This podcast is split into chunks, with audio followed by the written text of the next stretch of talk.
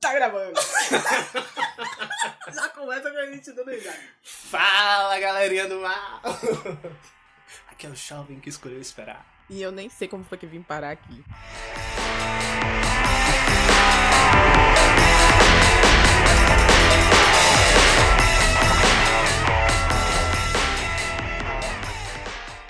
Então, eu acho importante, né? Que vocês conheçam o nosso podcast. Se chama É Sobre Isso. E no primeiro episódio, talvez seja interessante explicar o porquê de termos feito, né? Achamos que a internet deu espaço para muitos idiotas não só falarem como seriam ouvidos. Então resolvemos aproveitar essa oportunidade. claro, nosso intuito é sermos os últimos na fila dos idiotas e trazer um conteúdo com algum embasamento por aqui para vocês, né? Pelo menos de vez em quando. É, também sentimos necessidade durante a pandemia, né? Cujos refrescos foram, nos foram retirados, mas as obrigações continuaram, né? De produzirmos algo que nos trouxesse uma satisfação pessoal, que fosse uma manifestação do nosso interesse, sabe? Não uma demanda externa. E de início, eu gostaria de mandar um salve para a Lindinalva, senhora minha mãe, da caravana do Alto do Rosário, que se diz fã número um desse programa. um salve também para a Caroline, da caravana do Feira 9, ela que é empresária do ramo da estética na megalópole Feira de Santana, e está sempre nos acompanhando. E vamos ao nosso quadro Quem está feliz, quem está triste. Quem tá feliz, Daniel? Elon Musk está feliz ao lucrar 101 milhões de dólares durante o primeiro trime- trimestre de 2021, ao manipular valores de criptomoedas. Ele compra barato, faz um tweet e vende mais caro, porque os otários vão lá e compram. Que maravilha. Quem está triste, Jamil? O Digidog, da Boston Dynamics, ele foi demitido da polícia de Nova York depois de receber diversas críticas negativas ao seu uso em ações policiais. Isso porque, embora ele seja um, um, um animal, eu não sei nem o que dizer, inofensivo, após pressão da Câmara, o, pe- o prefeito nova-iorquino Bill de Blasio ele sugeriu que a polícia repensasse o uso do equipamento ultramoderno. Abre aspas. O contrato, que venceria em agosto, foi rescindido e o cachorro será devolvido, anunciou o porta-voz da polícia, John Miller, que informou que o cão havia se tornado um alvo. Na realidade, o que aconteceu foi que as pessoas ficaram bastante incomodadas com a presença do cão em. As pessoas ficaram bastante incomodadas com a presença do Essa população é muito cristã, né, velho? É. Então, as pessoas ficaram muito incomodadas com a presença do animal eletrônico, porque ele estava sendo usado em ações policiais em bairros populares, principalmente de, de população negra e pobre. Então, eles começaram a questionar e fazer comparações a Black Mirror, e as pessoas começaram a ficar incomodadas, e a Câmara dos Deputados, se eu não me engano, começou a pressionar o prefeito e resolveram tirar o cachorro. Então, ele tá triste porque ele foi demitido. E considerando o assunto que a gente vai tratar mais à frente, né, sobre inteligência artificial, eu acho que levar esses cães para fazerem operações somente em bairros de pessoas pretas e periféricas vai ensinar alguma coisa essa inteligência artificial, né? E não vai ser coisa boa. E agora o nosso quadro não faz sentido. Motorista flagrado dirigindo caminhonete sentado em cadeira de bar, adivinha onde? Feira de Santana. Acertou, miserável. Primeiro lugar vendendo Coronavac no Brasil. Indignada com alto número de mortos pela Covid, Luciano Huck interrompe o caldeirão e comenta. Triste. Motorista vai a prostíbulo e atrasa a entrega de vacinas de Covid no Mato Grosso. Homem se irrita com discussão na web e usa caminhão para atropelar autor do post. Homem é preso em carro roubado com arma, uísque, cobra e, pasmem, urânio. Eu não sei como ele conseguiu. Tem uns que dá pra Talvez venda no explosivo, né? eBay. no eBay. Agora eu gostaria de confirmar a programação do dia de hoje para os nossos ouvintes, né? Jamile, a Britney Spears aceitou participar do nosso programa de hoje para comentar um pouco sobre a tutela do pai e o que ela acha do movimento Free Britney. Obviamente não. Provavelmente o pai dela não deixou ela participar. Então é isso, galerinha. Programação confirmada. Hoje não teremos a Britney Spears. Sendo assim, o tema de hoje será do Apocalipse da Blogosfera, a taxação sobre livros. Vem com a gente!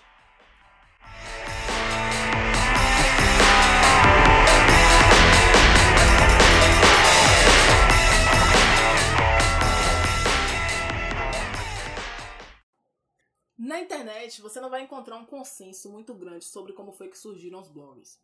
Alguns vão dizer que foi um americano chamado John Berger que foi quem concebeu esse termo weblog, e aí, uma abreviação desse termo mais tarde seria o blog, que ficou conhecido lá pelos anos 90, final dos anos 90.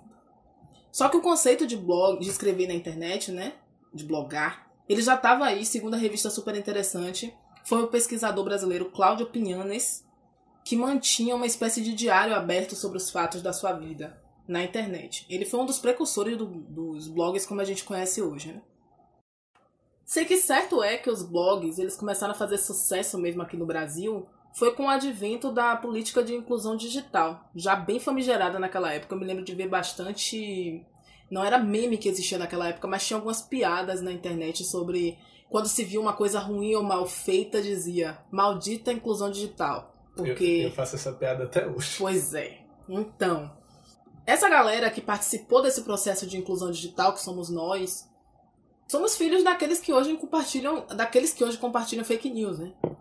Foram aqueles que compraram, ajudaram a comprar os computadores que a gente usou na inclusão digital e que a gente ficou tão ocupado com isso que talvez tenha esquecido de ensinar eles como usar a internet. Obviamente esquecemos. Eles ficaram de fora desse processo de democratização do acesso à internet por diversas razões, os nossos pais, no caso, né? Porque trabalhavam e não tinham tempo, porque a gente era jovem demais e arrogante para ensinar, e agora, com a chegada dos smartphones e o acesso ao 3G ou 4G, eles estão descobrindo um mundo de possibilidades chamada internet. E a gente está achando ruim. Enfim, voltando à questão dos blogs. Nesse período dos anos 2000, eles se multiplicaram muito aqui no Brasil. E aí surgiram plataformas como o WordPress e o Blogspot, que permitiam customizar os blogs de acordo com o gosto do freguês. E aí tinha de tudo lá. Tudo que você precisava você só precisava ter um pouco de conhecimento HTML e você poderia colocar no seu blog. E eram linhas de programação muito simples, assim, uma, duas linhas de código. Às vezes você conseguia pegar essas coisas já prontas em algum lugar. E aí você customizava seu blog e deixava ele do jeito que você queria. Já vinha tudo prontinho para você copiar e colar. De formulário de contato a contador de visitas, você podia encher seu blog de tralha. E muitas vezes eram coisas inúteis, mas a galera botava um monte lá porque adorava, enfim. Algumas pessoas, inclusive, tinham dificuldade de saber a hora de parar, né? Tinha uns blogs assim que você entrava, o texto tava lá embaixo. Mas tinha um monte de contador, hora mundial. Pra que uma pessoa que vai entrar no seu blog pra ler precisa saber a hora na Alemanha, não sei aonde? Tinha tudo isso. Então, foram os bloggers, ou blogueiros, os primeiros digitais influencers da Jurassic Net, como eu gosto de chamar. que é aquela internet lá. Descara. Então, todo esse universo de possibilidades tinha um nome se chamava blogosfera. Uma nova camada atmosférica onde se podia respirar várias coisas. Essa camada seguiu existindo bem durante um bom tempo aqui no Brasil. E tudo isso que eu falo, eu falo muito aqui do Brasil, porque fora o processo acho que é um pouco diferente. Tem blogs que ainda funcionam, as pessoas ainda acessam muito conteúdo, fora de rede social, mas a gente vai chegar lá. Então aqui no Brasil, essa camada chamada blogosfera, ela funcionou bem durante um bom tempo e inclusive coexistiu com o Orkut, que foi uma das primeiras redes sociais que bombou. Acho que foi a primeira rede social, na verdade. Né? Se a gente excluir daí MSN, não sei. Mas no formato que a gente conhece hoje foi a primeira. E mesmo com todas as comunidades do Orkut, o blog, ele, os blogs, eles funcionavam numa boa. Mas lá pelo ano de 2012, de repente, as pessoas simplesmente começaram a abandonar seus blogs. E foi aquilo que eu falei lá no início, eu comecei a perceber que os blogs, eles estavam com postagens as últimas postagens de 2012, alguns pedidos de desculpa, dizendo, não, vou voltar a escrever de novo, não tá dando tempo. Sem tempo, irmão. É. E aí é isso. Alguns você via, via essas mensagens de pedido de desculpas com promessa de um retorno no futuro não muito distante, mas a grande maioria estava abandonado mesmo. E até aqui eu vim narrando isso do ponto de vista de uma pessoa que lia os blogs, apesar de ter blogs também. Até aqui eu só narrei isso a partir da minha percepção, visitando blogs que eu gostava de ler ou procurando blogs novos. Mas a verdade é que, como blogueira também, eu estava começando a perceber um certo desgaste da plataforma. E já há algum tempo vinha se tornando difícil manter um blog ativo. E não era por falta de dinheiro, óbvio, ou coisa do tipo, porque, como você deve saber, a maioria das pessoas que estiver aqui assistindo, as duas principais plataformas que faziam sucesso no Brasil, que era o Blogspot e o WordPress, eram gratuitas. Então você não precisava pagar nada. O problema mesmo era a ausência de leitores, porque Se antes você postava alguma coisa, as pessoas podiam até nem chegar a deixar um comentário ou compartilhar sua postagem. Mas você sabia que elas iam lá pelas estatísticas que apareciam. Então você via lá. Não sei quantos acessos, acessos em determinada postagem, acessos de tal lugar, tinha até o IP das pessoas que acessavam. Então você tinha como ver que as coisas que você estava postando estavam sendo lidas, né? Se elas vinham do Google, se elas vinham de algum outro lugar. Então, muita gente vinha pelo Google a partir da pesquisa por um termo específico que acabava jogando dentro de alguma postagem que você fazia no blog, e alguns vinham via redes sociais, onde você compartilhava o link do seu blog e as pessoas acessavam. Mas aí quase de repente isso tudo mudou. E as visualizações dos blogs começaram a cair. E começou a despencar também junto com isso a própria motivação da pessoa escrever, porque se você escreve e ninguém lê, qual é a função de você escrever? Você pode escrever num diário, você não precisa escrever na internet. Tem um título de uma palestra do Lacan que eu gosto muito, que se chama Estou Falando com as Paredes. E eu acho que esse título ele sintetiza bem o sentimento que começou a se intensificar nessa época, né? De abandono sistemático dos blogs. O que estava acontecendo para de repente as pessoas começarem a perder o interesse em ler blogs? Era uma pergunta que ficava. E aqui eu acho que a gente chega a dois fenômenos que talvez, possam responder a pergunta. O primeiro deles é a popularização do Facebook no Brasil, ali pelos anos 2019, de 2019 e 2010. E o segundo foi a popularização do acesso à internet via celular. É verdade que o Facebook ele surgiu ali pelos anos 2004, 2005, mas ele só se tornou popular aqui no Brasil mesmo uns 5 anos mais tarde, porque antes disso o pessoal ficava no Orkut, né? Uhum. Foi só quando o Orkut começou a ficar parecendo uma zona cheia de, de pornografia e coisas brilhantes, assim, letreiros brilhantes de GIF, foi que o pessoal abandonou mais o Face. Declarações Orkut, né? de completos desconhecidos sobre é. quanto chamavam. É, sim, os, os, os testamentos, não, como era o nome? Testimonials, eram. Enfim. Você nos confirme aí se tiver ouvindo. Isso. Bota nos comentários.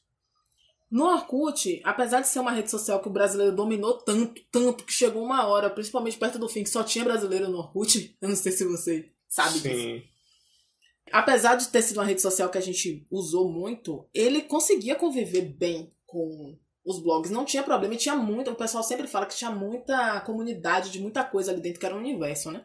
Vale ressaltar que, por mais que a gente tivesse usado muito enquanto brasileiros o Orkut, isso nunca foi o suficiente para que os programadores concluíssem a rede social. O Orkut sempre foi uma versão beta, sempre foi uma versão de teste. Quando você entrava lá no site, estava escrito Orkut, rosinha, né? Embaixo estava beta.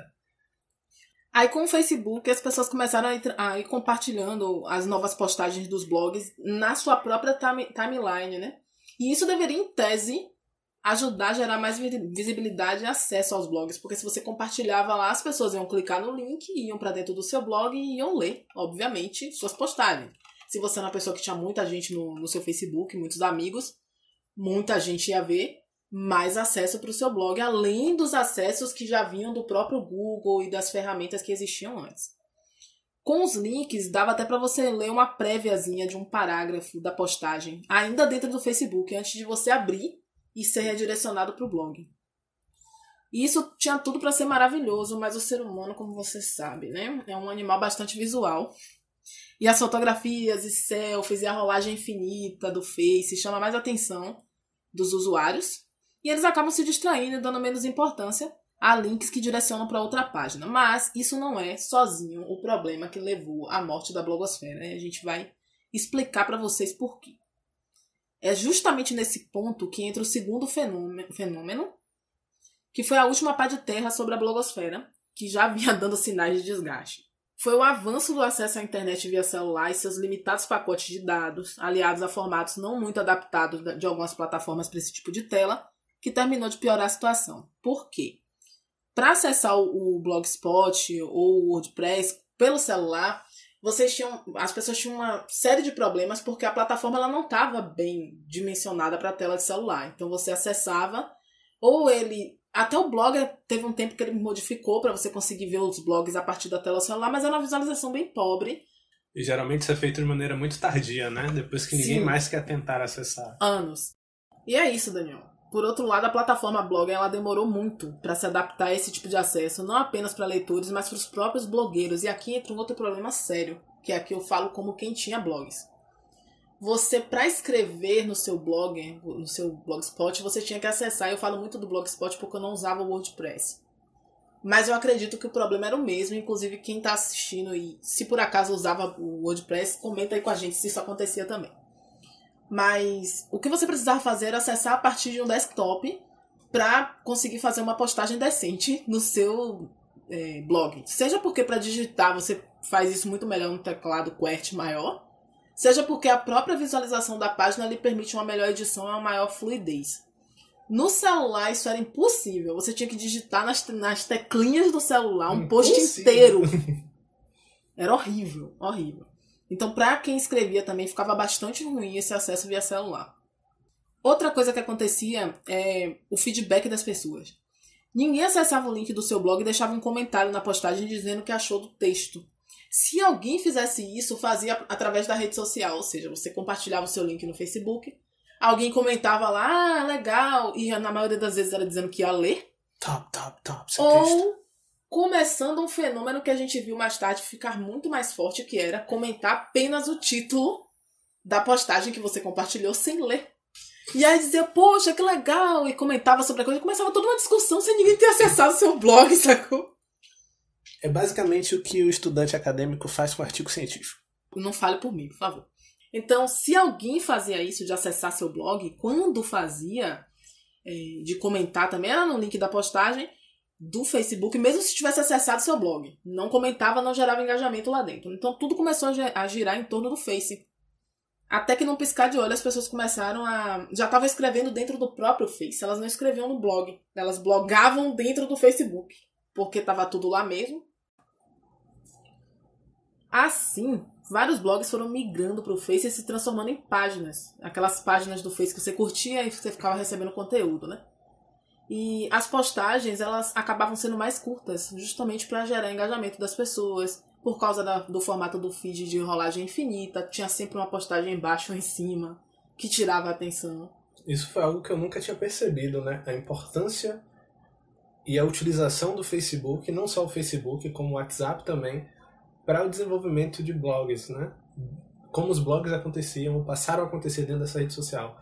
Eu nunca fui um grande adepto assim do Facebook, então eu não peguei esse momento de reconfiguração dos blogs dentro dessa, dessa plataforma. Para mim foi uma novidade, inclusive enquanto eu estava pesquisando para escrever aqui o roteiro, ver é, isso enquanto reclamação né, de quem tinha blog né, antigamente. Uhum.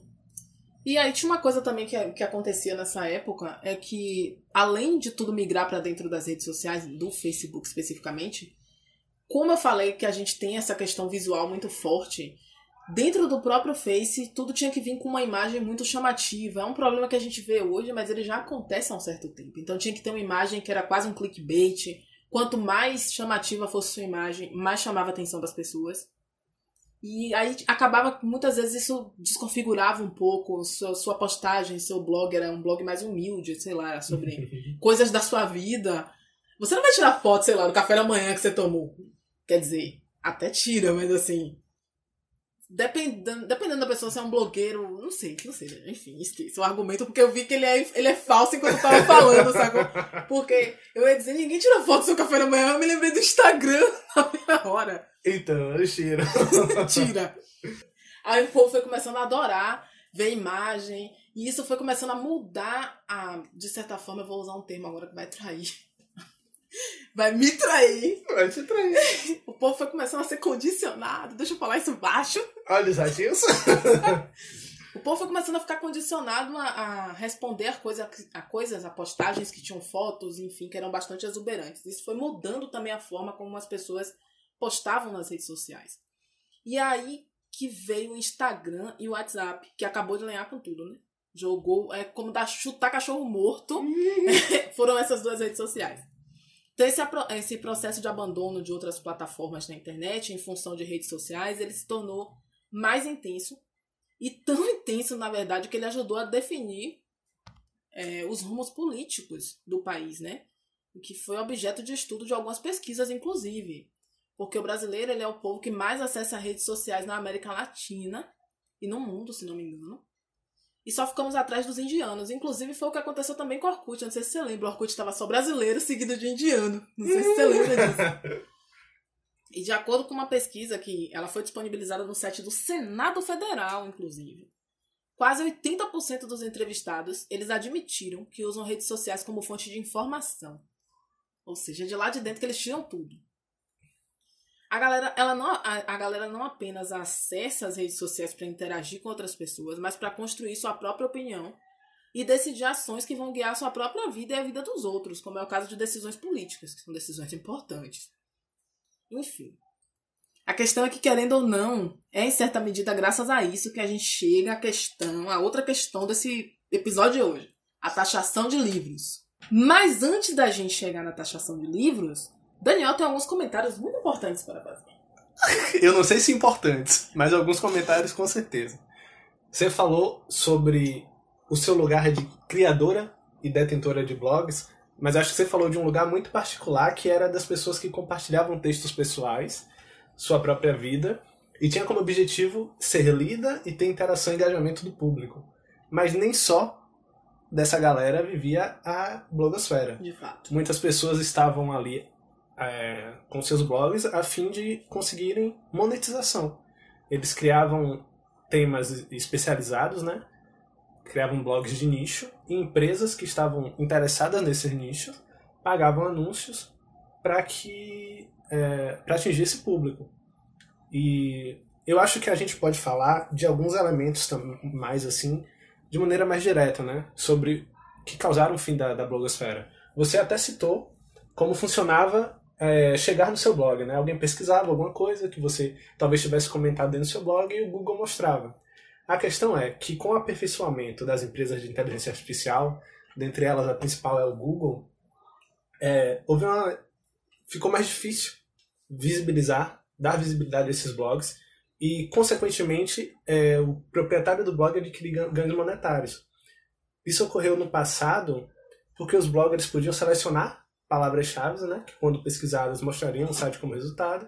Só que hoje em dia, para que o blog apareça como resultado de uma pesquisa no Google, não é mais apenas a questão de exibir a palavra pesquisada. É se o conteúdo tem qualidade suficiente e atende às questões e problemas que as pessoas que pesquisaram é, estão procurando, e se assim ela consegue reter o público. Porque não adianta você ter a resposta, mas a pessoa acessar uma só vez a pessoa tem que ir lá de maneira recorrente, outras pessoas têm que chegar no seu blog, permanecer nele de alguma forma. Você tem que ter um público engajado dentro do seu blog para que seu blog apareça enquanto resultado. Né?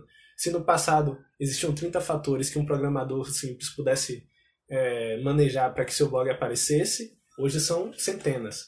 Eu acho que uma segunda questão, além de sermos muito visuais, é que estamos lendo menos. Segundo a pesquisa Retratos da Leitura de 2016, os brasileiros estão lendo cada vez menos. Esse estudo também apontou que a Bíblia segue sendo o livro ainda mais lido do país. Eu imagino que em segundo esteja Harry Potter. Sério? A Bíblia é o primeiro mais lido e o pessoal é. tá fazendo tudo isso? Exatamente. É que tem uns testamentos velhos, novos, né? Mas que estão com versões diferentes. Eu acho que a galera tá com uma versão assim, sei lá. Freestyle. É. Freestyle, de fato. E tem outras questões, né? Tipo, as dificuldades que algumas pessoas apresentam na leitura. 19% dos brasileiros nessas pesquisas, nessa pesquisa reclamavam de ler muito devagar, enquanto 13% se queixavam da falta de concentração. Uma a cada 10 pessoas afirmava não compreender a maior parte do que lê. E essa dificuldade, acredito que vai piorar com as crianças e jovens de escolas públicas que estão perdendo tanto tempo de alfabetização nesse momento que a gente está vivendo de pandemia, né? Com a ausência de um programa escolar à distância efetivo em todas as instâncias de governo, federal, estadual, municipal. E outro dado preocupante, segundo Marianne Wolf, neurocientista cognitiva, afirma que o fato de lermos cada vez mais em telas, em vez de papel, e a prática cada vez mais comum de apenas passar os olhos superficialmente em múltiplos textos e postagens online podem estar diminuindo a nossa capacidade de entender argumentos complexos de fazer uma análise crítica do que estamos lendo e mesmo de criar empatia por pontos de vista diferentes dos nossos. Segundo a autora, isso tem o poder de impactar desde a performance individual no mercado de trabalho, que é um argumento meio bosta, mas válido infelizmente, até a nossa tomada de decisões políticas e a vida em sociedade. Isso explica muita coisa sobre o que a gente está vivendo hoje. Exatamente uma pequena pesquisa feita com meus seguidores no Instagram. Se você não me segue, é bom começar a seguir para fazer parte dessas pesquisas e me dar público. se chama. Se chama o quê? A pesquisa não tem nome não. Mas segue lá no Instagram, arroba Zarref, Z4RREF. E pesquisando com eles, eu perguntei, para lazer, no passado, você consumia mais livros ou YouTube? 66% das pessoas disseram que consumiam mais livros, enquanto 34% YouTube. No presente, no entanto, 31 pessoas consomem livros, enquanto 69 YouTube. Houve uma completa inversão na vida dessas pessoas sobre a fonte né, de lazer que elas utilizavam. Outra, outro rolê que eu acho que tem influenciado um pouco né, nessa, no fim da blogosfera é essa cultura do self-made man. Pode não fazer sentido, mas talvez faça. Esse é um conceito criado por um senador norte-americano para descrever indivíduos cujo sucesso estava dentro dos próprios indivíduos. Ficou redundante, né? São indivíduos cujo sucesso vem deles dele mesmo. Ele não precisa de mais ninguém, né? E se referia sempre a um indivíduo de origem pobre, mas que se destacou nas finanças, na política, cultiva muitas qualidades.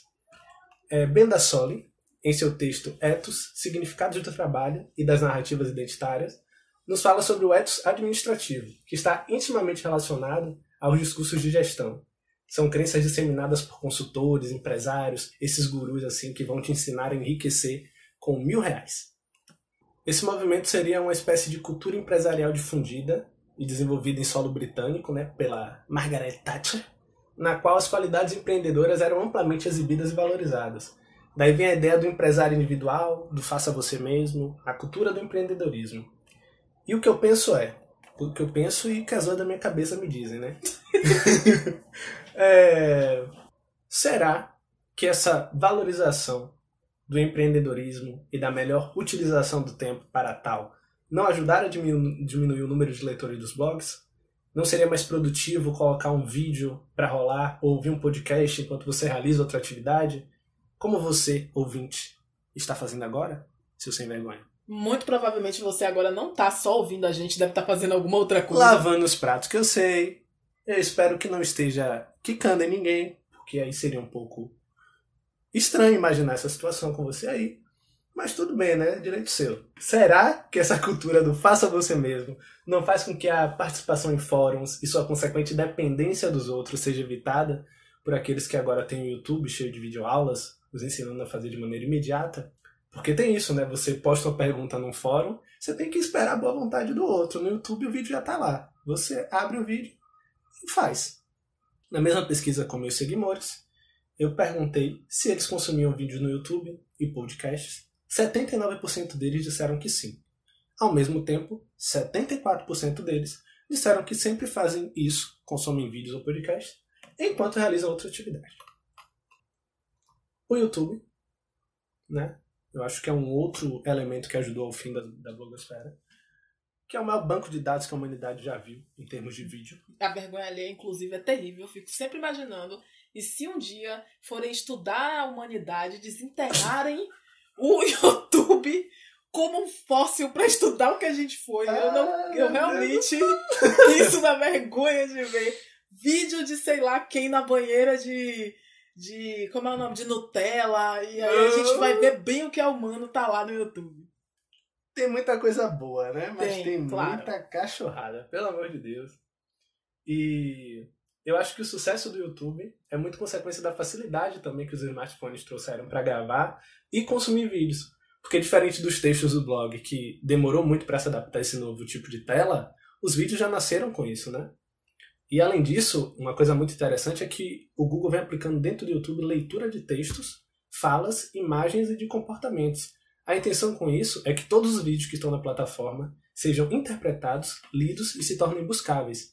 Assim, no dia que você procurar alguma coisa no próprio YouTube ou no Google, ele vai encontrar para você qual é o vídeo e o trecho dentro do vídeo que fala do assunto que você procurou.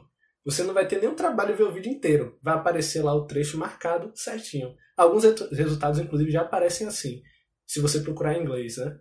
E considerando isso, por que raios alguém a continuar lendo blogs ou livros?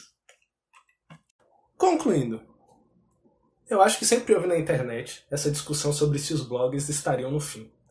Se as redes sociais como Orkut, Facebook, Instagram e caralho, é quatro, estariam matando os blogs.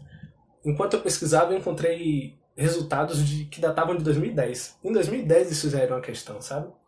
E eu diria que não totalmente. Eu acho que não chegamos no fim dos blogs. Eu acho que há uma grande volatilidade na maneira como as pessoas consomem conteúdo. E, por exemplo, plataformas que foram dominantes caíram no esquecimento, a título de MSN, Orkut, o que pode acontecer com todas que dominam atualmente, eu acho, né? O próprio YouTube está sendo gradativamente substituído por plataformas de streaming. Eu creio que quem tem blog hoje acerta fazendo dele não sua rede principal, sua principal fonte de disseminação de conteúdo, seja lá o que ele quiser, mas sim apenas mais uma com a qual trabalha, né? Diversificar uh, os meios que ele tem para divulgar o próprio trabalho ou o conteúdo que produz. Ou seja, ser multiplataforma. Ser multiplataforma. Eu acho que o, o blog é uma base interessante, um lugar fixo que você tem, e aí as outras você vai fazendo uma rotação para que surgir. Por exemplo, hoje na Twitch é mais fácil adquirir público do que no YouTube. Você abandona essa conta do YouTube, continua com seu blog e vai para Twitch, por exemplo, né? E eu acho que não é o fim, inclusive por essa pesquisa que eu fiz com os seguidores, né? 51% deles responderam que até hoje, se quiserem aprender uma nova atividade, por exemplo, eles preferem ler do que assistir vídeo. Eu acho que ainda há um público para blogs em alguma medida. Francisco, por exemplo, nosso querido amigo, ele disse depende, porque algumas coisas você precisa ver. Mas no geral, às vezes eu preciso de uma informação que leva um minuto e eu tenho que ver um vídeo de 20 a 30 minutos. Melhor texto. É por isso que, respondendo justamente a essa inquietação que o Francisco traz, que a gente vê em vários vídeos as pessoas dizendo a informação tá lá nos dois minutos e alguma coisa. É meio rude às vezes você ver o produtor de conteúdo foi lá, fez toda uma introdução, blá blá blá. A pessoa vai lá e chega e diz o minuto, a minutagem onde tá a informação que a pessoa quer. A monetização vai pro espaço. Mas também tem muita gente que se embola muito, né? Vai falar uma coisa e aí faz toda uma introdução desnecessária, dá mil voltas antes de falar sobre o que realmente interessa. Eu Talvez acho... a gente tenha feito, inclusive, isso aqui, quem é, sabe. Eu acho que há um tempo necessário na plataforma para que seu vídeo seja monetizado. Então, se você tem um conteúdo muito bobo, muito simples para mostrar, você tem que cumprir aquele tempo para poder monetizar. E no final das contas, é isso que você quer. Mas agora, meus jovens, eu gostaria de compartilhar para vocês uma ideia, né, que também veio da minha cabeça, né? Vozes inquietas e que eu ouço todos os dias. Que não só seriam esses os argumentos supracitados que causaram o fim da blogosfera, como também uma coisinha que aconteceu lá por volta de 2010, que ressoou para a gente aqui em 2013, que vocês lembram bem, a Primavera Árabe. No dia 17 de dezembro de 2010, um novo episódio assim de intimidação, policiais confiscaram o carrinho de frutas do Boazizi, por ele não ter licença para vender no local onde estava. É, ele foi até a sede do governo reclamar e tentar recuperar seus pertences, mas não foi recebido. Full pistola, sem conseguir trabalhar, desesperado já, ele adquiriu um galão de combustível, jogou líquido sobre o próprio corpo e, diante do prédio do governo, tocou fogo em si mesmo. Né? Com a ajuda da internet, das mídias sociais, a notícia de seu gesto se espalhou rapidamente e se transformou em protestos contra o desemprego e a corrupção na Tunísia. O ditador de lá, o Ben Ali, se exilou e deixou como herança não apenas um país em crise, em crise mas também a ideia de que era possível derrubar um ditador árabe com protestos. Estava lançada a série de protestos contra regimes autoritários no Oriente Médio e no Norte da África, conhecido como Primavera Árabe. Os protestos envolveram greves, manifestações, passeatas, comícios e se utilizaram das mídias sociais como Facebook, Twitter e YouTube para organizar, comunicar e sensibilizar a população e a comunidade internacional em face às tentativas de repressão e censuras que estavam ocorrendo por parte dos estados. No fatídico ano de 2013, os ventos da Primavera Árabe sopraram no Brasil e o gigante acordou. Ixi. um grupo de lunáticos que acreditavam em formas exóticas para, para o planeta em que vivem. formas exóticas? ah, tinha alguns representantes de interesses financeiros nacionais, internacionais, uma classe média assim, escravocrata, pró-militar. Empreenderam o que vemos hoje, né? Mais de 430 mil mortos por Covid chacinas por parte de policiais militares em toda parte, e o real mais desvalorizado do que você, que vive correndo atrás do seu ex. E tipo, considerando que o gigante acordou, é um consenso que todo mundo quer melhores condições de vida, né? E uma classe política que represente os seus eleitores. E até esse ano era o consenso que ditava os rumos da política no Brasil. No entanto, aconteceu durante esse movimento a mesma coisa que aconteceu durante os protestos na Alemanha pós-queda de Berlim, né? Porque a unificação de duas economias muito diferentes gerou uma crise, bastante desemprego, e a galera começou a sair nas ruas querendo mais emprego. Só que depois, durante o protesto, começaram a gritar emprego alemão para cidadão alemão. Isso se desencadeou em um protesto racista contra é, migrantes negros que trabalhavam na construção civil. O que a gente vive hoje no país é, é uma busca pela polêmica, né? na política principalmente. Isso tem sido comum nas últimas eleições. Nos Estados Unidos, na primeira eleição, quem ganhou foi o candidato que mais polarizou. No Brasil, eu não vou nem comentar nada. Ah, é bom. Mas assim, na verdade, eu fico me perguntando se isso também não é um reflexo, de certa forma, do comportamento em redes sociais. Por quê? A gente pode ver que os algoritmos eles valorizam o que é mais comentado. Não importa se o que está sendo mais comentado tem um conteúdo bom ou duvidoso. O importante é que a coisa esteja em evidência, que gere engajamento. Eu fico me perguntando se isso não migrou para a vida real também, de certa forma. Não, vida real é usar até um termo meio bobo, porque dizer que o que está acontecendo nas redes sociais não é real não é bem certo. É, é uma extensão daqui. Mas eu fico me perguntando se isso não tem, é, não é uma, uma influência de certa forma, se o que a gente está fazendo aqui não acaba sendo o resultado de como as redes sociais se organizam eu acho que todo mundo tem essa ideia de que a rede social valoriza aquilo que está sendo mais comentado. Mas quem estava né, no início né, da produção das redes sociais, dos algoritmos, sempre ressalta. Não é que as redes sociais valorizam mais comentado, é que as opiniões de quem programou estão colocadas nos algoritmos. Então elas sempre vão reforçar as opiniões do programador. O algoritmo não é algo solto que aprende tudo sozinho, não. Ele sempre é um reflexo consequentemente, da sociedade, né? Eu não sei, assim, eu não entendo de algoritmo, mas eu fico me perguntando porque, por exemplo, eu vejo dizer que o algoritmo do YouTube, por exemplo, uhum. ele é um algoritmo que ele vai valorizar exatamente isso, o que está rolando engajamento, o que gera acesso, enfim. E tem uhum. algumas questões ali, óbvio, que o algoritmo corta e veda, como, por exemplo, o uso de palavras de baixo calão, é, conteúdo impróprio, se eu não me engano, questões relacionadas ao nazismo também, se fazem referência direta os algoritmos cortam, então sim entra em uma questão que não é bem de opinião, mas assim, tem um viés, óbvio. Mas eu fico me perguntando se ele também não ajuda a gerar o viés, porque quando ele faz, eu não sei se eu consigo colocar esse argumento de uma forma legal, mas veja só. Quando existe um algoritmo que de certa forma valoriza o que está sendo mais procurado e mais acessado, ele, ao fazer isso, ele está realmente analisando sempre ali o conteúdo, porque ele tem essas, essas opções de olhar, por exemplo, para o que é, é, referência direta ao nazismo. Mas se a referência não for direta, tiver ali embutida em alguma coisa e isso estiver gerando engajamento. Não, ele não faz esse tipo de análise. Tava tendo, inclusive, uma discussão muito forte, que foi o que está o que tá gerando uma certa crise assim, entre os produtores de conteúdo, né, sobre o quanto o conteúdo deles estão tendo visibilidade, é que o YouTube tende a valorizar conteúdos que vêm, que são acessados por links externos. Por exemplo, aquela brincadeira da baleia azul, as crianças estavam ali se matando, isso gera uma polêmica, gera uma extensão de cobertura da mídia, isso vai parar no site, um G1. As pessoas estão no site e está lá linkado o vídeo do, do, do, YouTube, né? E quanto mais pessoas entram no, naquele vídeo por conta do, do link externo, principalmente se for um site de notícia, mais esse vídeo vai aparecer nas recomendações. Então é assim que o, Facebook, o YouTube começa a gerar redes de ódio, por exemplo, e, e propagar comportamentos nocivos. Porque tudo que é polêmico, que é ruim e está vinculado e as pessoas acessam por sites externos, tem uma prioridade no engajamento e na, na, na visibilidade uhum. do YouTube. Acho que se tratando de Império Zuckerberg, a gente pode pensar muito sobre o Facebook, né? Eu acho que ele é o maior experimento psicológico que a humanidade já viveu. Se você tem um perfil no Instagram ou no WhatsApp, ou se você tem esses aplicativos e concedeu acesso a esses aplicativos para contatos, é, ele sabe não só sobre você, como também sobre essas pessoas.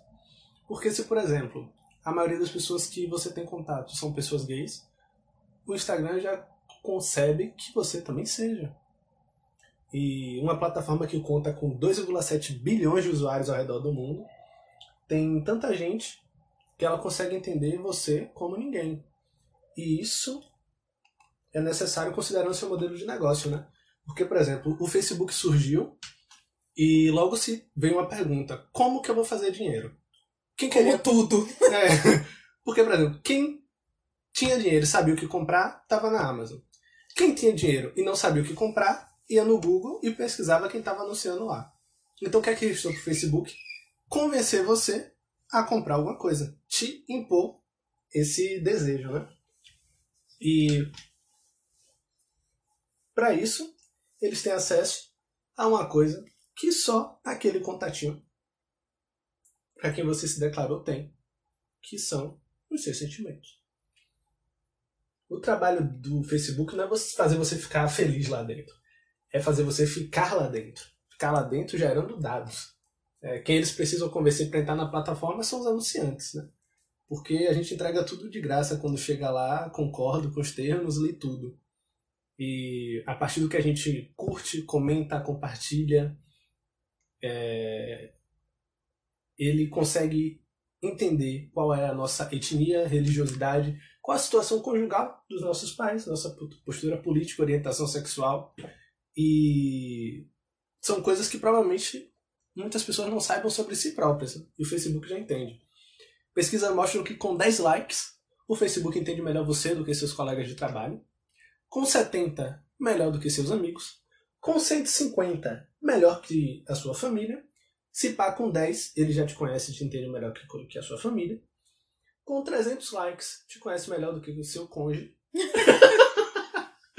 e se você já suspeitou que uma conversa sua foi ouvida ou lida quando encontrou o anúncio daquilo que você queria, que você estava pensando, você tinha conversado com o Cero, saiba que seus dados e os dados das pessoas que você está ligado são muito mais informativos para servir propaganda do que o que você está falando.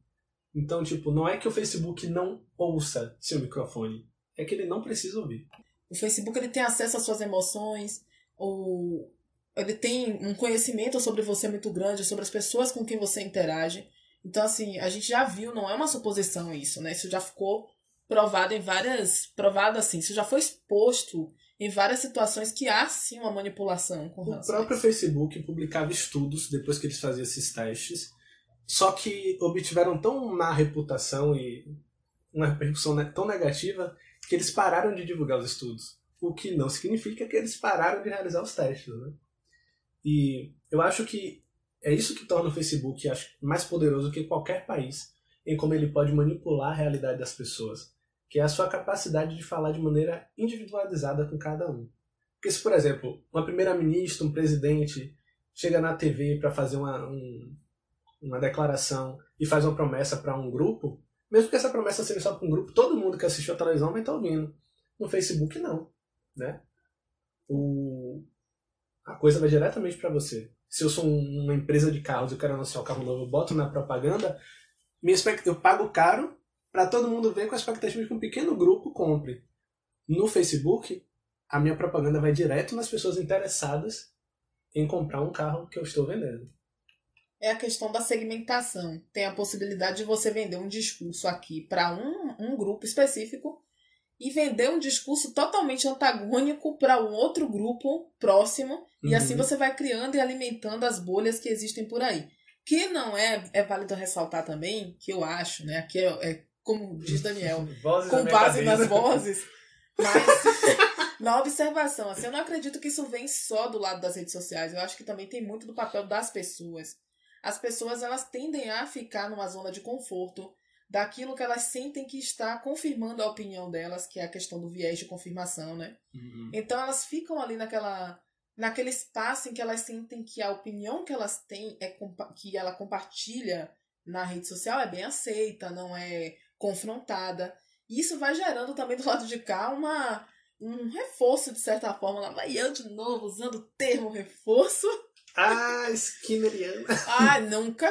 Mas enfim. Toda behaviorista. Então, é, mas isso vai, de certa forma, colaborando para que os dois lados eles acabem se, se conformando, de certa maneira. Sim. Até porque se a intenção do, do Facebook não é que você fique feliz dentro dele, mas que você permaneça dentro dele gerando dados, nada mais conveniente do que te colocar dentro de uma bolha em que você se sinta bem, confortável, não seja exposto à contradição. E isso faz com que você permaneça lá o máximo de tempo possível, gerando cada vez mais dados. Porque eu fico pensando, se com 10 likes que você dá, uh, ele já te reconhece melhor do que seus colegas de trabalho, imagine você que tem uma página no Facebook desde 2014. Você é um fantochezão imenso dentro do, da sala de Zuckerberg. Se vacilar, o Zuckerberg ele sabe mais sobre sua vida que seu analista. Não, isso com toda certeza. e com, eu acho que com 150 likes ele já sabe mais do que, da sua vida do que seu analista. Acredite. Eu, eu tava até comentando contigo agora há pouco, né? Em 2010 rolou o experimento do botão escrito Eu Votei nas eleições norte-americanas. E só de mostrar esse botão nas redes sociais, uh, o Facebook conseguiu convencer mais pessoas a saírem para votar num país em que a eleição é optativa, né? Agora imagine se isso for apresentado não para todo mundo, mas sim para um grupo específico, de etnia específica, para uma religião, ou só para quem vota em um determinado partido. Acho que isso já é o suficiente para enviesar toda uma eleição. E em 2014 eles testaram emoções positivas e negativas em mais de 700 mil pessoas sem comunicá-las. Né? E houve o resultado. Pessoas que tiveram no feed imagens positivas mostradas de felicidade ficaram um pouco mais felizes. Quem tiveram as imagens tristes ficaram um pouco mais tristes. Aqui eu queria comentar uma questão. É, eu fico pensando na, nas implicações éticas disso, porque quando a gente, a gente que está no meio acadêmico, né, de certa forma a gente está ali convivendo com pesquisa, a gente precisa fazer toda uma questão, uma elaboração para apresentar para o comitê de ética e pedir permissão das pessoas antes delas participarem da entrevista. Então a gente precisa apresentar um termo, explicar para elas o que é entrevista ou o que é a, a, a pesquisa, e se elas toparem participar, aí sim a gente pode fazer a coleta de dados. E eu fico me perguntando, como pode o Facebook faz isso? Ele coleta dados, ele não te avisa. O... Na verdade, ele avisa, né? Não sei, de certa maneira. Porque... Tá lá nos termos, né? É, que ele pode fazer. Tá nos termos, mas coisas. assim, essa, essa pesquisa que você tá falando mesmo, né? Sobre emoções e, enfim. Isso não é apresentado para as pessoas. As pessoas não sabem que isso vai acontecer. Hum. Isso é ético? Não é, e teve repercussões negativas, né? Porque o Facebook não só testava, como apresentava esses resultados em revistas científicas. Só que começaram a criticar o que eles fizeram? Eles começaram a não divulgar mais resultados, o que não os impediram de continuar testando. E esse é um problema grande da falta de regulamentação é, sobre as redes sociais, né? sobre o que elas podem fazer. Porque se não há regulamentação e o objetivo dela é lucrar, ela vai fazer tudo com esse propósito. Né? Permitir propagação de desinformação, reforçar preconceito. E é engraçado que desde sempre a justificativa é o mesmo. O conteúdo produzido aqui é produzido pelos usuários. Não sou eu, dono da plataforma, responsável por isso. Quando não é isso, é o que a gente não pode subjugar o direito de expressão, de livre expressão. E o que é uma falácia tremenda, porque não se trata de diminuir o direito de livre expressão das pessoas, mas sim de impedir que pessoas com ideias completamente repreensíveis tenham acesso à maior plataforma da história para divulgar suas ideias horrendas, né? O direito de expressão, de livre expressão, é diferente do direito de livre propagação. São duas coisas diferentes. Então, se você pega um pedófilo, um racista, e permite ele acessar um terço do planeta divulgando suas ideias, eu acho que o mínimo que a gente pode fazer é responsabilizar a plataforma por isso. E esse é um problema estrutural do modelo de negócios né, do Google e do Facebook, por exemplo, que eles começaram grátis, é, com alguns anúncios, mas acho que os computadores evoluíram tanto, a inteligência artificial também, e aquilo começou como uma leve publicidade, virou uma modificação do comportamento, né? E para resolver esse problema é muito simples e vocês ouvintes já devem ter ouvido isso em algum lugar. Se não quisermos ser produto que a rede social vende ao anunciante, precisamos pagar por ela. E dentro ainda desse império Zuckerberg é interessante perceber o Instagram, porque as pessoas estão começando a se ver mais não contra o espelho ou como elas são, mas a partir da lente de um celular, que precisa ter, ser, ter um formato de ovo de olho de peixe, né? E deixa a sua cara com uma forma diferente da realidade. Então as pessoas estão querendo corrigir a face que elas veem a partir das câmeras e não como as faces delas são reais. Elas querem corrigir a distorção da câmera no próprio rosto.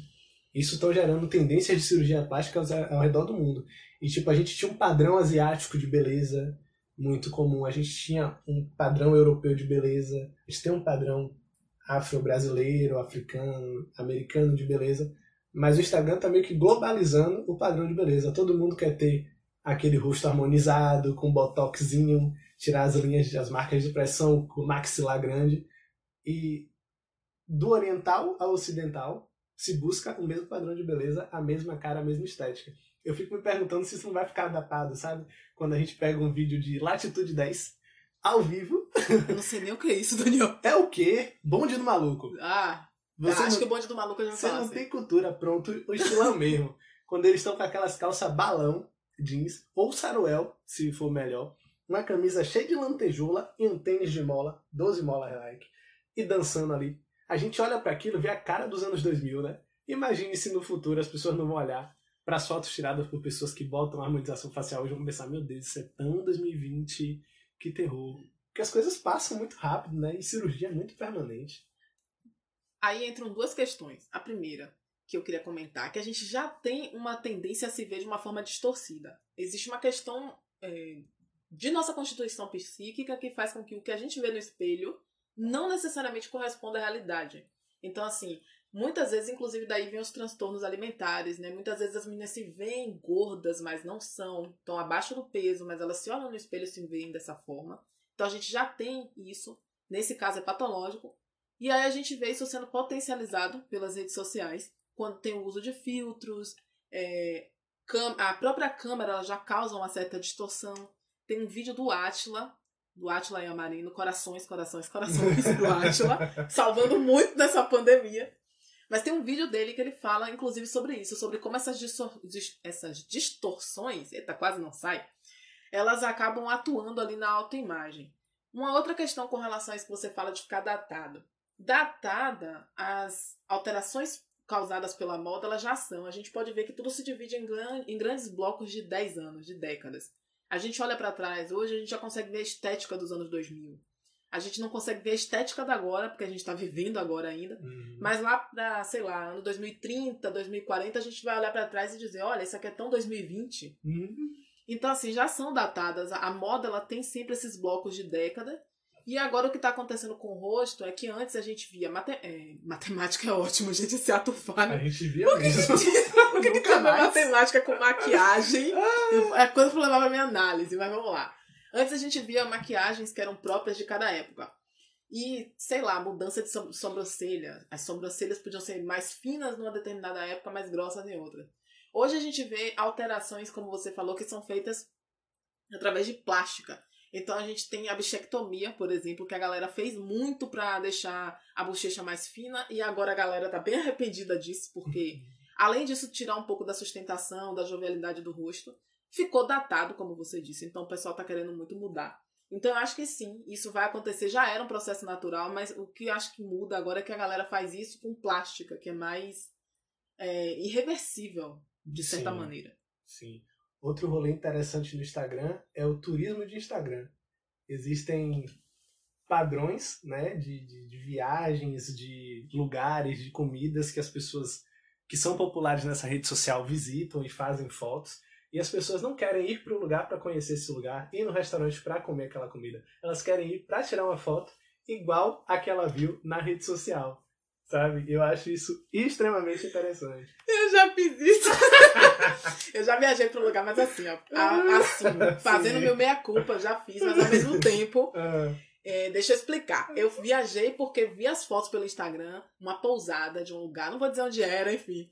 E aí tinha foto da Tem que praia. pagar aqui, se quiser, Ed. É. Tinha foto da praia na frente da pousada, aquela água azul, cristalina, linda. Eu pensei, poxa, eu adoro praia assim. Eu tô Vou imaginando a decepção. E aí eu já fui imaginando as fotos que eu ia tirar. Eu pensei, poxa, nem todas eu posto. Eu acho que eu tiro o quê? 100 fotos, eu posto uma às vezes. Não porque eu não gosto, mas às vezes porque fica que eu gosto, enfim. Aí eu fui pro lugar, quando eu cheguei lá, a praia era uma praia de mangue. a água não era azulzinha cristalina, eu acho que era um reflexo do sol, algum efeito, mas estava muito bem feito, a bem da verdade. Porque eu realmente acreditei que era assim. Eu sei que eu passei três dias nesse lugar, não entrei na água hora nenhuma. Só pra vocês terem uma noção. Então, assim, não vão somente pelas fotos do Instagram. Procura as fotos, gente, daquela galera assim, que tira foto mais despreocupado, que não tá muito instagramável, sabe? Que assim acho que vocês vão conseguir ver mais a realidade do lugar. Compartilhar com vocês assim, aqui que meu Instagram é, é desse tipo aí, sabe? Mais à vontade, mais despojado. A novinha veio me pegar dia desse e adivinha o que ela me disse? Quase que eu não vinha. Olhei seu Instagram, achei tão mais ou menos. eu, porra, esse menino posta nada de interessante aqui. É isso mesmo. Olha a coisa que eu tenho que ouvir, velho. Você é doido. Ah, tem até um Instagram chamado Insta Repeat, que ele pega Sim. fotos semelhantes feitas por diferentes pessoas e, e, aglomera, né? Não sei como que palavra usar pra isso. Agora sim, outro impacto desse Império Zuckerberg é sobre os blogs. O usuário Chart Daily do Fórum Reddit criou um gráfico que mostra, desde 2004, né, como o Facebook e Twitter atingiram o auge da sua popularidade em 2013, que é justamente o ano aqui no Brasil, que provavelmente é uma das maiores plataformas, de, maiores públicos dessas redes sociais, né? E é o mesmo ano que você relata, né, mais ou menos o fim dos blogs, o fim das mensagens, da, da, das atualizações, né? E aí foi o que eu me perguntei sempre. Não seria a redução do uso dos blogs e fóruns na internet resultado da imensa visibilidade de assuntos sensíveis e polêmicos, bem como da polarização política e dos discursos né, de ódio iniciado dentro dessas redes sociais, como o Facebook, que acabaram se estendendo e se projetando para os demais espaços e ambientes na internet, porque eu percebo que a, depois das redes sociais a nossa discussão tem sempre uma tendência à agressão, ao hum. conflito, e nunca a resolução de um problema que era, na maioria das vezes, o propósito desses fóruns. E o próprio Yahoo, Yahoo diz que sim, que ele foi lançado em 2015, era um, uma plataforma de perguntas e respostas muito variadas, era de grande sucesso, tinha grande visibilidade no Google, inclusive. E em 2013 ele teve uma repaginada para ver se sobrevivia. Não foi o suficiente, acabou caindo em desuso. E com relação às buscas, a gente pode até presumir que a relevância do, do conteúdo era mais ou menos, né? Porque o sistema de pontuação do Yahoo para você subir de nível era tão frágilzinho que as pessoas só queriam responder de qualquer jeito para poder atingir, atingir níveis maiores. Mas representantes do Yahoo apontam que os atuais esforços de combate à desinformação na internet pesaram na decisão do encerramento da plataforma, porque as respostas com teor extremista ou manipulador não eram comum dentro do Yahoo. Eu acho que ficou até engraçado no Yahoo Resposta a galera responder de forma, sei lá, intransigente ou irreverente a, as perguntas que o pessoal fazia. Também. É, e também tinha muita pergunta, tinha muita pergunta meio boba. Inclusive, eu tenho uma história para contar sobre o Yahoo Resposta. Eu usava o Yahoo Resposta e fiz amizade através do Yahoo Resposta, velho. Eu conheci uma menina lá e a gente começou a trocar e-mail. E aí depois a gente trocou livros pelo correio, ela é de São Paulo. Eu acabei perdendo contato com ela depois, mas assim, a gente passou anos batendo papo via e-mail e a gente se conheceu na Erro Resposta. E ela era muito gente boa, ficou minha amiga assim um tempão. Eu acho incrível como a internet era um lugar de você conhecer pessoas e se aproximar de pessoas, sabe? Eu conheci muitos amigos em fóruns de discussão. Eu fiz. Eu tinha um grupinho de uma banda que eu, que eu adorava chamada Three Days Grace. E a gente se conheceu tudo em fórum na internet. Criamos um grupo de WhatsApp lá no começo do WhatsApp. Super fãs e vamos marcar pra ir no show. Vai ter um show em São Paulo, meu Deus. E nunca mais, velho. Depois de 2013 pra cá, eu não encontro na internet espaço pra conhecer e encontrar pessoas. É sempre de discussão. Pra fazer laço, né? É, você tá num joguinho online, as pessoas estão sempre xingando, sendo agressivas o tempo todo. Você tá querendo saber alguma coisa, as pessoas te respondem de maneira grotesca a internet já foi um espaço muito interessante, assim, de, de criar laços, como você disse. A questão é que, querendo ou não, é, foi em certa medida graças a, a sei lá, a, o abandono dos blogs, ao aumento do uso das redes sociais, que levou a, as pessoas a tomarem decisões políticas, né, um pouco, enfim, que a gente chega na questão da taxação sobre os livros. Não é uma. São duas coisas que parecem distantes, dois assuntos, quando vocês veem lá no título do nosso episódio, mas não são. Pra gente não parece tão distante assim. Porque as pessoas, elas optaram por um governo com uma proposta neoliberal bem escrachada, mas que soube se aproveitar muito bem das redes sociais. Aí entra uma questão.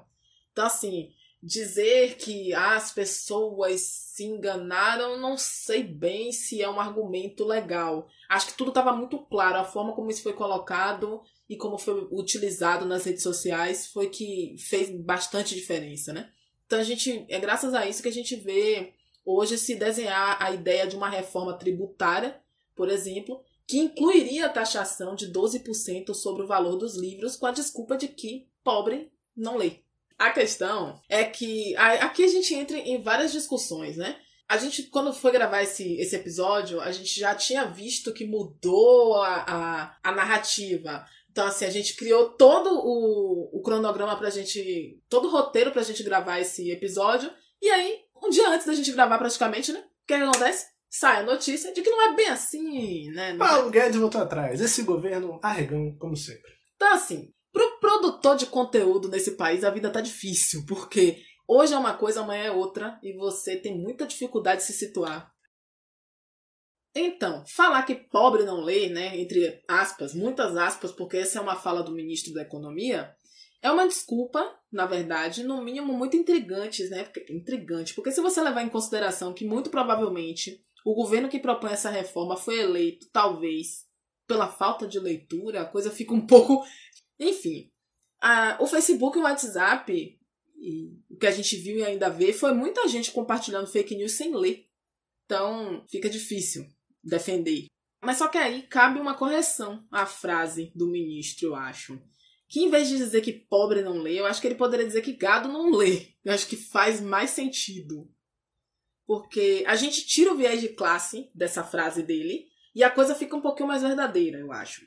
Porque gado tem de tudo que é jeito, se você for observar, né? do carinha com menos de 3 zeros na conta, que se diz empreendedor e morre de medo do comunismo, que vai tomar o iPhone dele, aquela, aquele iPhone da tela toda craquelê. Que ainda nem terminou de pagar. É, que parcelou em 18 vezes. Desse daí ao juiz paladino da ética, que se diz leitor de biografias, mas não sabe citar nenhum, a gente tem gado de todo tipo. Então acho que é melhor a gente dizer isso. Gado não lê, não pobre não lê, é diferente. Enfim. A questão, Daniel, com a taxação sobre livros é que o Brasil é um país com uma carga tributária bem alta, né? É graças a, a ela que produtos como o iPad, o novo iPad, ele tá custando 30 mil golpes. Atualize aí, Daniel. Que moeda a gente tá usando agora? Golpe ou facada? Nesse momento é golpe. A facada foi há dois anos atrás. Então, tá saindo por 30 mil golpes, por diversas razões, né? Claro que tem outros motivos para estar tá custando isso, mas tem uma questão de carga tributária aí em cima. Sim. Nos Estados Unidos, esse mesmo iPad ele sai por 2.400 dólares. Nos Estados Unidos, produtos Apple são produtos populares, né? Aqui no Brasil se tornam artigos de luxo.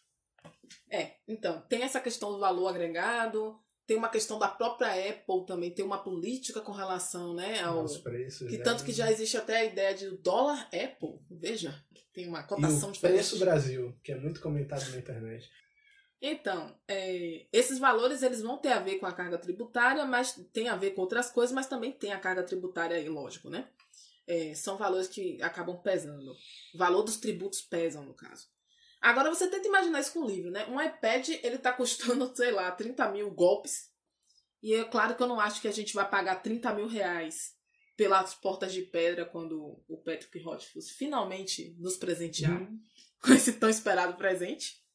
Mas, caso a taxação se torne uma realidade, que a gente já tem aí a palavra que não é muito certa do ministro dizendo que não é, mas se se tornasse, você poderia ter certeza que você iria pagar mais caro para preencher esse espaço vazio que está na sua estante aí há uns 10 anos esperando por esse livro. Entendedores entenderão. E por falar em entendedores, a gente vai chamar o nosso quadro Se Vira nos 30. a gente vai ouvir as pessoas que têm alguma experiência no assunto e elas têm até 30 segundos para falar, dar sua opinião, enfim, falar um pouco sobre o que elas pensam com relação, nesse episódio, à taxação sobre livros. E o primeiro a falar com a gente vai ser o Paulo Freire, que também ele é um ávido leitor e é estudante da Universidade Federal da Bahia. Ele é estudante de filosofia. Acredito que a taxação de livros por parte do governo é uma manobra para dificultar o acesso à cultura para as pessoas mais pobres. O pseudo-argumento é que só os ricos leem no Brasil, o que é uma mentira, pois a pesquisa Retratos da Leitura no Brasil mostra que, em número de leitores, as classes médias baixas superam as classes altas. Se a questão é, portanto, a exclusividade, deveriam taxar as grandes fortunas, pois essas sim são de acesso somente de pessoas ricas, como o próprio conceito entrega. Sou Paulo Freire, tenho 21 anos e sou contra a taxação de livros no Brasil. A outra pessoa que vai falar com a gente é a Lorena Machado, mestranda em psicologia pela Universidade Federal da Bahia, minha coleguinha, muito gente boa. E ela diz o seguinte: vamos lá. Mostra pra gente. Olá, meu nome é Lorena Machado, sou estudante de pós-graduação da Universidade Federal da Bahia, no curso de Psicologia. Sobre essa questão de taxação de livros, eu acho que já passou da hora do governo fascista parar de subjugar as pessoas descendentes de um continente com a primeira universidade do mundo, a Universidade de Timbuktu, no continente africano. A educação tem que ser respeitada e esse pensamento mesquinho e pequeno do governo não pode mais ser tolerado de maneira nenhuma. Os livros são importantes e são nossos também. Por fim, a gente tem o Anderson Freitas, que é escritor e autor de livros como O Suicídio do Fraga e outras histórias, que está disponível no Amazon, gente. Corre lá. Além de criador do podcast Biblioteca em Pauta. O que é que o Anderson diz? Olá, eu sou Anderson Freitas e eu acredito que a taxação de livros sob a justificativa de que pessoas mais pobres não leem ou não consomem isso não faz o menor sentido. Você tem outras formas de taxar o público de renda mais elevada. E além disso, você taxando o livro, você prejudica a economia na pessoa de autores, editoras, livrarias é, e todo um setor da economia que vai se prejudicar. Principalmente os consumidores, porque uma editora pode repassar esse preço mais alto para o consumidor o consumidor vai ter que tirar do bolso dele, né? Sim. Inclusive, até que eu falei muito é, a partir de um lugar de blogueira, né? De quem. Eu não gosto de usar esse termo porque parece que eu, sei lá, tiro fotos me pendurando em algum lugar para ganhar like. Não é bem isso. Mas eu escrevi em blogs, eu falei muito desse lugar. Agora eu acho que também chega o momento de comentar um pouco a partir do lugar de quem escreve, como o Anderson falou. Quem escreve livro. E eu me lembro quando eu publiquei meu primeiro livro, e único até agora, né? Tô esperando aí pra ver se sai outro. Eu fiquei um pouco impressionada com o valor do livro no final das contas, né? Porque tem todo um processo de você ter a editora, enfim. E aí eu fico imaginando eu chamar os meus amigos e as pessoas que eu conheço para participar da, da publicação do livro, da, do lançamento, e eles pagarem um valor alto. E eu fico imaginando que se houvesse uma taxação, como ficaria no final das contas o valor do livro e as pessoas também que consomem, se elas não iriam se sentir, né? Pouco motivadas a isso, a comprar, já é um pouco difícil. Porque o preço do livro no Brasil não é tão barato assim. Outro dia, eh, quando a Saraiva existia, eu fui lá e comprei um. A Garota no Trem. Ele era importado, ele tinha vindo do, da Inglaterra, se eu não me engano. E lá ele custava 9 libras. Claro que você pode dizer, você pode argumentar, não, mas aí você tem que ver que 9 libras não é, é pegar as 9 libras e trazer para o real. Claro que não, porque já dá uns 70 conto esse livro aqui. Custou quanto livro? Custou aqui no Brasil 35 reais. Hum. Lá na Inglaterra ele custou 9 libras. Ele custava 9 porque estava com selinho ainda. Mesmo, eu acho que pra realidade de lá, esse livro tá barato, pô. Pra galera que vive lá, sabe? Sim. E a gente vê muito livro barato sendo vendido para fora, umas versões assim com capas mais molinhas, assim, de papelão. Mas para quem gosta de ler, a capa eu acho que é o de menos, entendeu? Eu me lembro um pouco de Antônio Cândido em O Direito à Literatura, de 88, né? Que ele aponta a ideia de direito humano como sendo aquilo que é necessário para que eu viva e como estender isso ao outro, né? Ele cita Lebré para trabalhar seus conceitos de bens compreensíveis e bens incompreensíveis, sendo esses últimos bens que não poderiam ser alienados da população, os quais todos deveriam ter direito seriam estes bens que assegurariam a sobrevivência física e a integridade espiritual humana. E isso me lembra o prefeito de Montevidéu, que incluiu nas cestas básicas que ele distribuiu para a população livros, né? Como logo ali na nossa vizinhança há essa preocupação de alimentar e sobreviver e propiciar a sobrevivência não só do, do, do corpo, né? Como também da, da alma do espírito. E num país em que a fortuna dos super ricos durante a pandemia cresceu a tal ponto de superar o orçamento do SUS, eu acho que existem muitos lugares, como já foram citados aí por nossos coleguinhas, de onde tirar esse dinheiro, né? Nesse mesmo tempo, muitas pessoas voltaram a cozinhar em fogão a lenha e estão passando fome. Dividendos de bancos e mercado de ações, taxação de heranças e sonegação de impostos seriam ótimas estratégias, né? Neymar, por exemplo, deve 89 milhões e teve a dívida perdoada. Ike Batista, 173 milhões. E Laerte Condonho, 4 bilhões de reais. O que me preocupa, Daniel, com esse tipo de proposta de taxação, que a gente sabe que é, não é uma coisa nova, na verdade, acho que isso já tinha sido falado, já tinha sido insinuado há algum tempo. É, o que me preocupa é que a gente sabe que no fundo a questão não é só arrecadação. Porque se fosse assim, ah, vai, eles precisam arrecadar mais imposto, enfim. Eu acho que se fosse só isso, por que não aprovar logo uma reforma tributária que taxa os mais ricos, como você disse, ou mais que isso, que comece a cobrar imposto de igreja, por exemplo, que a gente sabe que movimenta dinheiro absurdamente nessa época que a gente vive agora. Quer dizer, sempre movimentou, né? Você quer uma curiosidade? Manda curiosidade nesse programa aqui, porque esse programa também é informação. O trecho da Constituição Federal que isenta livros de taxa é o mesmo trecho que isenta igrejas de sofrerem taxação de impostos. E sabe quem fez? Um brother escritor daqui da Bahia. Já chamado? Ah, achei que você ia falar Amado Batista. Ele mesmo, enquanto era deputado federal pelo PCdoB. PCdoB, exatamente. Se não me engano. Ah, eu fico me perguntando, né? Tem aquela frase, dá a César o que é de César o que o Jesus que essas igrejas supostamente seguem disse? Então, se dá a César o que é de César, por que não pagar imposto para o governo? Então, peguem o imposto, paguem ao Estado, e quando vocês fizerem isso, aí sim, quem sabe, a taxação sobre livros possa fazer algum sentido, porque por enquanto ela não me parece fazer mesmo, não. Eu ainda acho que há nisso um certo problema, porque a imagem que a gente tem de igreja que enriquece a partir dos fiéis explorando fiéis, que deixa uma família rica é muita imagem da igreja cristã, evangélica, neopentecostal. E igrejas grandes, né, como essas batistas por aí, a dos reinos de Deus e, e etc. Mas a isenção de, de taxação é também benéfica para religiões de matriz africana, que não movimentam tanto dinheiro assim. E sofreriam, acho que, muito mais.